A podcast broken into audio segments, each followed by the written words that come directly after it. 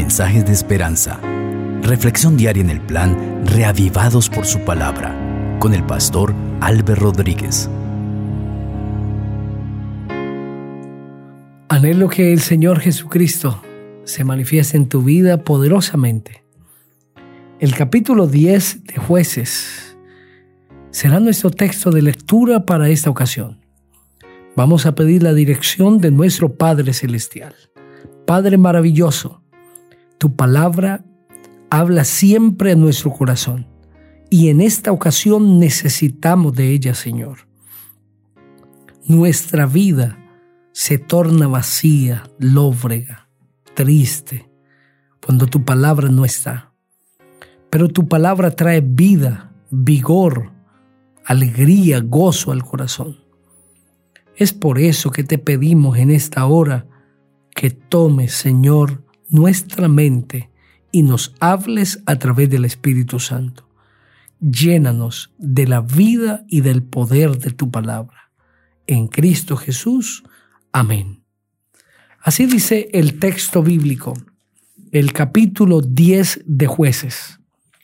Después de Abimelech se levantó para librar a Israel Tola, hijo de Fua, hijo de Dodo, hombre de Isaacar, el cual habitaba en Samir, en los montes de Efraín.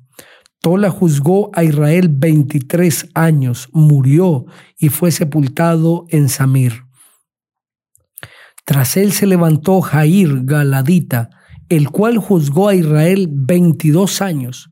Tuvo treinta hijos que cabalgaban sobre treinta asnos y tenía treinta ciudades que se llamaban las ciudades de Jair hasta hoy, las cuales están en la tierra de Galaad.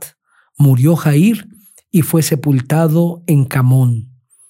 Pero los hijos de Israel volvieron a hacer lo malo ante los ojos de Jehová y sirvieron a los Baales y a Astarot, a los dioses de Siria y a los dioses de Sidón, a los dioses de Moab, a los dioses de los hijos de Amón y a los dioses de los filisteos. Abandonaron a Jehová y no lo sirvieron. Se encendió entonces la ira de Jehová contra Israel y los entregó en manos de los filisteos y de los hijos de Amón los cuales oprimieron y quebrantaron a los hijos de Israel en aquel tiempo durante dieciocho años a todos los hijos de Israel que vivían en Galaad y al otro lado del Jordán, en tierra del Amorreo. Los hijos de Amón pasaron el Jordán para hacer también guerra contra Judá, contra Benjamín y contra los de la casa de Efraín, y sufrió Israel gran aflicción. Entonces los hijos de Israel clamaron a Jehová diciendo, nosotros hemos pecado contra ti porque hemos dejado a nuestro Dios y hemos servido a los Baales. Jehová respondió a los hijos de Israel, no habéis sido oprimidos de Egipto, de los amorreos, de los amonitas, de los filisteos, de los de Sidón, de los de Amalek y de Maón. Y cuando clamasteis a mí, ¿no os libré de sus manos? Pero vosotros me habéis dejado y habéis servido a dioses ajenos, por tanto yo no os libraré más. Andad y clamad a los dioses que habéis elegido, que ellos os libren en el tiempo de vuestra aflicción. Los hijos de Israel respondieron a Jehová, hemos pecado, haz con nosotros como bien te parezca, solo te rogamos que nos libres en este día. Quitaron pues de en medio de ellos los dioses ajenos y sirvieron a Jehová. Y él se angustió a causa de la aflicción de Israel. Entonces se juntaron los hijos de Amón y acamparon en Galaad. Se juntaron asimismo los hijos de Israel y acamparon en Mizpa. Y los príncipes y el pueblo de Galaad se dijeron unos a otros, ¿quién comenzará la batalla contra los hijos de Amón? El que lo haga será el caudillo de todos los que habitan en Galaad. Amén. A través de este capítulo se presenta el sexto y séptimo juez que Dios levanta en Israel.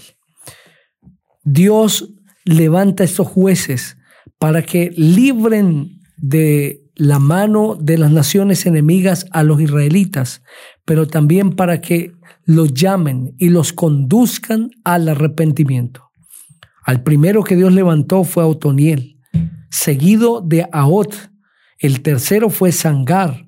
Luego el Señor levantó a Débora y a Barak, seguido de Gedeón y sus hijos.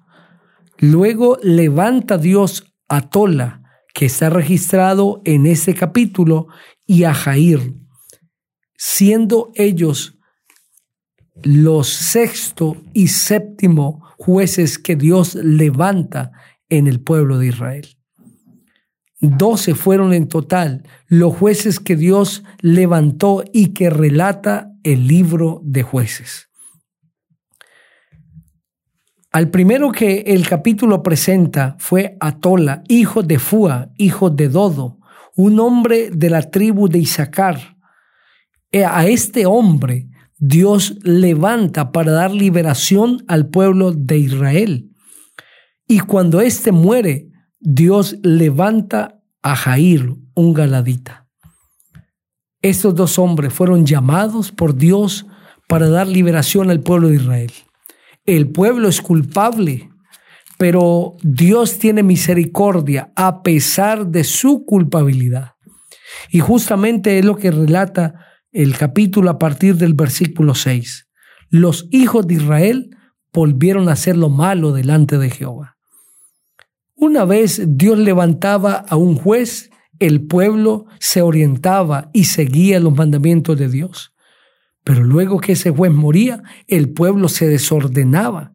Y en esta ocasión caen más bajo.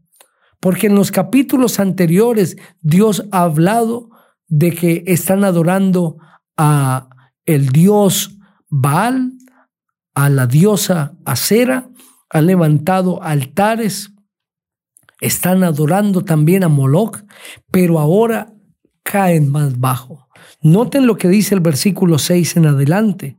Los hijos de Israel volvieron a hacer lo malo ante los ojos de Jehová y sirvieron a los Baales y a Astarot, a los dioses de Siria a los dioses de Sidón, a los dioses de Moab, a los dioses de los hijos de Amón, a los dioses de los filisteos, y abandonaron a Jehová y no lo sirvieron.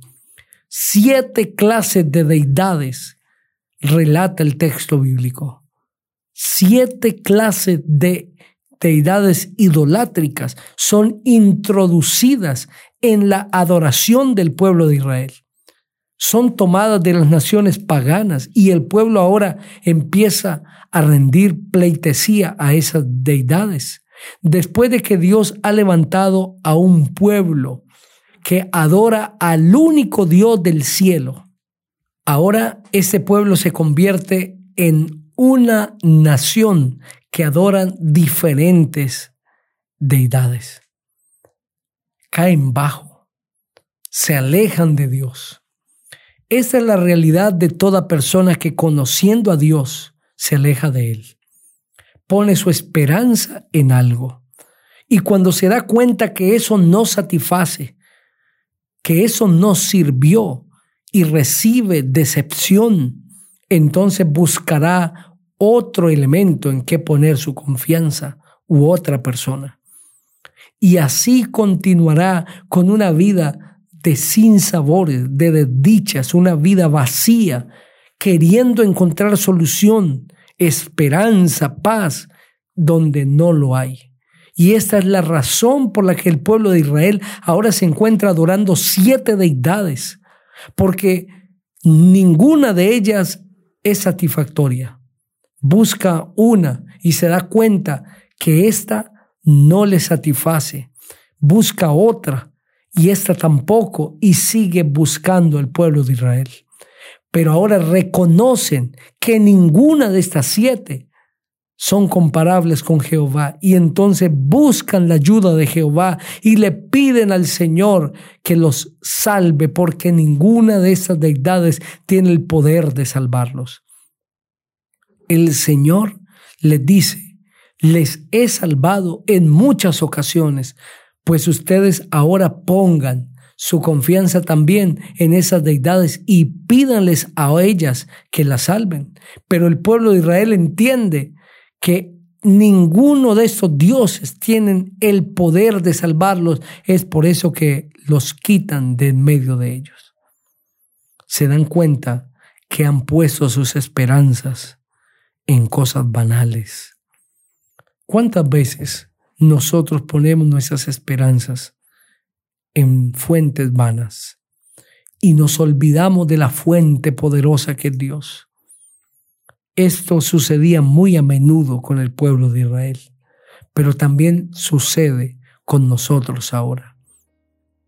Ponemos nuestra esperanza en el trabajo, en el dinero, en la familia, en las influencias, en las personas, quizás en los gobernantes, y nos olvidamos que nada de eso satisface, que hay un Dios soberano que está por encima de cualquiera de ellas y nuestra esperanza debe estar puesta únicamente en el Dios del cielo. Y Dios usará diferentes mecanismos para bendecir nuestra vida, pero debemos comprender que la fuente de toda bendición es el Rey soberano que reina por los siglos de los siglos el capítulo 11 nos va a relatar que Dios escucha la voz del pueblo de Israel y levanta a un nuevo juez, el número 8, Jefté. Hoy el Señor te escucha. No importa lo que haya pasado en tu vida. Si has puesto tu confianza en cosas banales y has despreciado a Jehová, arrepiéntete hoy delante del Señor y Él te escuchará. Pon tu confianza en Dios, que el Señor quiere bendecirte. Te invito para que juntos oremos. Padre maravilloso, en esta hora ponemos toda nuestra confianza en ti. No hay un Dios más poderoso que el Dios de los cielos. Perdónanos porque a veces nos alejamos de ti, poniendo la confianza en cosas banales. Ahora sabemos que el único que todo lo puede es Jehová. Que cada persona sea bendecida por ti, Señor. En Cristo Jesús. Amén. El Señor te bendiga